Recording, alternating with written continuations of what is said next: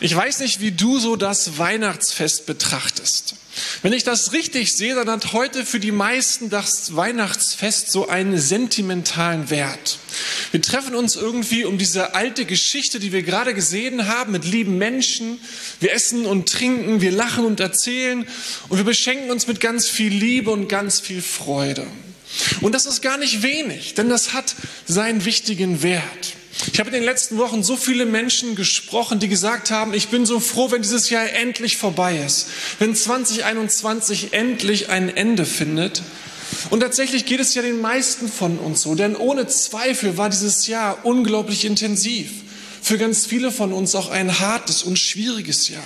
Und da kommt das Weihnachtsfest mit ein bisschen Pause, mit ein bisschen Abstand gewinnen, mit guten Erinnerungen, mit mit gutem Essen, mit lieben Menschen vielleicht gerade recht. Aber für uns Christen ist Weihnachten dann doch mehr als ein sentimentales Fest.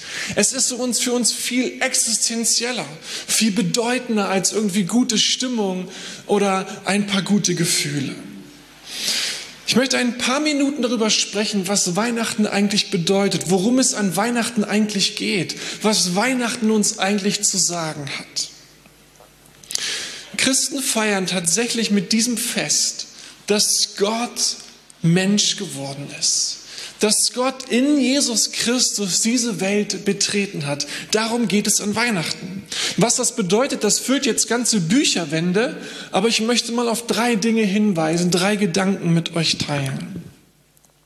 Zuerst, wenn Gott in Jesus Mensch wurde und auf diese Welt kam, dann muss Gott diese Welt etwas bedeuten.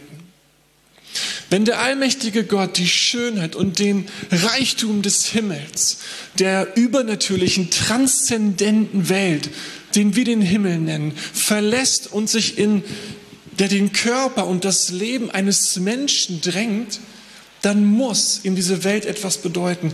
Anders lässt sich das nicht erklären. Johannes, einer der Augenzeugen des Lebens von Jesus und einer der engsten Wegbegleiter, der hat mal in seinem Lebensbericht über das Kommen von Jesus gesagt, er, Jesus, er kam in das Seine. Wisst ihr, für Gott ist diese Welt etwas Persönliches. Es ist seine Welt. Er betrat in Jesus diese seine Welt. Der Schöpfer kam in seine Schöpfung, weil das Schicksal seiner Welt ihm naheging, weil das Schicksal dieser Welt ihm etwas bedeutete, er sich mit dieser Welt identifizierte. Weißt du, wenn du hier sitzt und in diesen Tagen an dieser Welt leidest und du denkst, ey, wir müssen diese Welt verändern, wie wir mit der Natur umgehen, der Umwelt umgehen, wie wir als Menschen miteinander umgehen, daran muss sich etwas ändern, wir müssen etwas Neues wagen.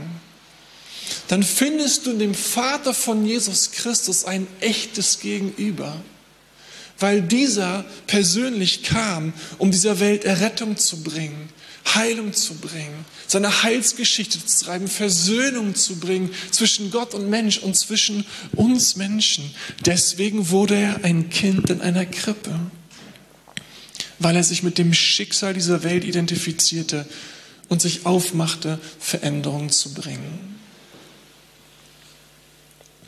Ein zweiter Gedanke. Gott wurde Mensch, weil er sich dieser Welt, uns Menschen vorstellen wollte. In der Bibel heißt es in Hebräer 1, in der Vergangenheit Gott in vielfältigster Weise durch die Propheten zu unseren Vorfahren gesprochen.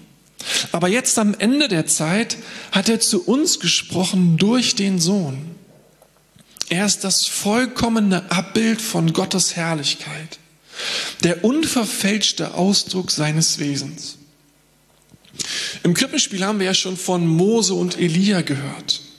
Und tatsächlich sind Mose und Elia damals von Gott geschickt worden, vor tausenden von Jahren, als Propheten, um eine Botschaft zu bringen von Gott wie man mit Gott zusammenleben könnte, wie sich das Leben auf dieser Welt gestalten sollte. Aber jetzt kommt Gott in Jesus Christus selber auf die Welt.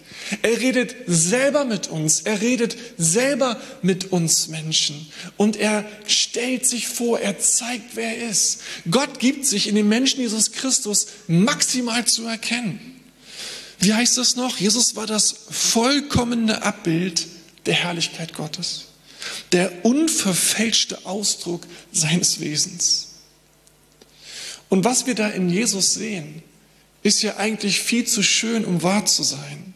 Selbst Menschen, die nicht daran glauben können, dass Jesus der Sohn Gottes ist, die schwärmen ja trotzdem von dem, was sie da mit Jesus, in Jesus sehen. Nicht umsonst sind die Reden von Jesus ja weltberühmt geworden. Ist die Bibel nicht umsonst das meistverkaufte, das in, meist, in die meisten Sprachen übersetzte Buch der Welt? Ist die Weisheit Jesu unerreicht?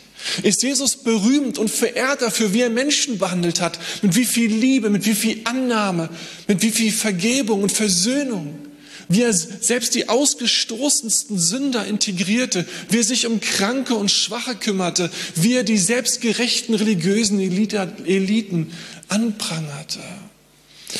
Wenn Gott so ist wie Jesus, wie wunderbar ist dann bitte Gott? Schon der Beginn seines Kommens ist ja ein, ein krasses Statement. Wir haben davon schon in dem Krippenspiel gehört. Wir hätten für Gott und seinen Kommen natürlich die Hauptstadt gewählt, die ihm absolute Aufmerksamkeit. Gott, der wählt das Dorf.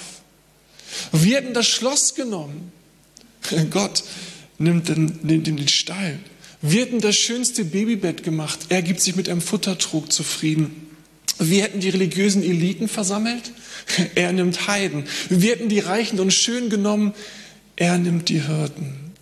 Und als Erwachsener setzt Jesus dieses provokative Programm weiter fort. Er, er, sagt Dinge wie, ich bin gekommen für die Kranken, weil sie einen Arzt brauchen. Ich bin nicht da für die Gesunden. Er sagt, ich bin gekommen, nicht um mich bedienen zu lassen, sondern um zu dienen. Ich bin gekommen, um mein Leben als Lösegeld für viele zu geben. Wir denken, ey, seit wann gehen denn Götter zu Kranken?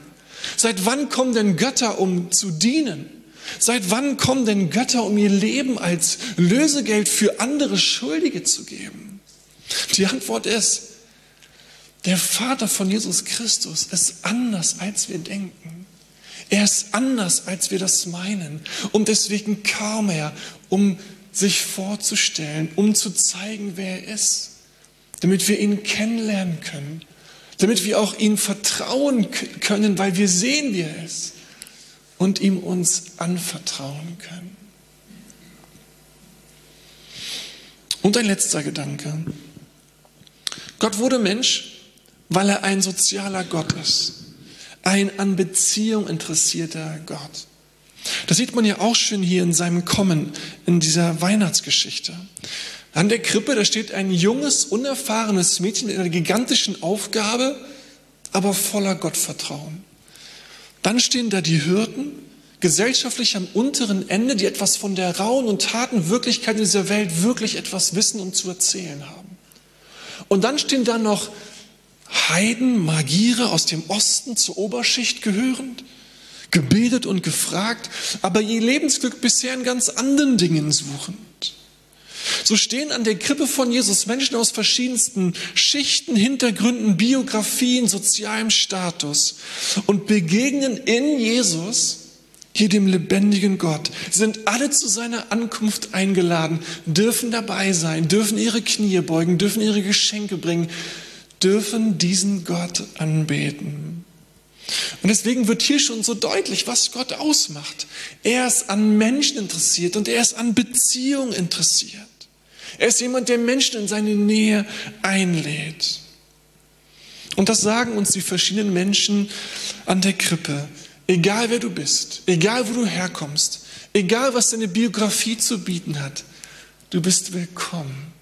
Willkommen bei dem lebendigen Gott. Du bist eingeladen in seine Nähe. Noch einmal Johannes. Johannes schrieb, er kam in das Seine aber die Seinen nahmen ihn nicht auf. Hier liegt auch eine gewisse Tragik drin. Die ihn aber aufnahmen, denen gab er das Recht, Kinder Gottes zu werden. Wer sich für diesen Gott interessiert, Wer diesen Gott einlädt, wer anfängt mit ihm zu reden, was wir beten nennen, wer sein Vertrauen auf diesen Gott setzen möchte, dem gibt Gott das Recht, Kind Gottes zu werden. Und Kindschaft heißt ja immer erst einmal, es geht um Beziehung, es geht um Nähe, es geht um Zugehörigkeit.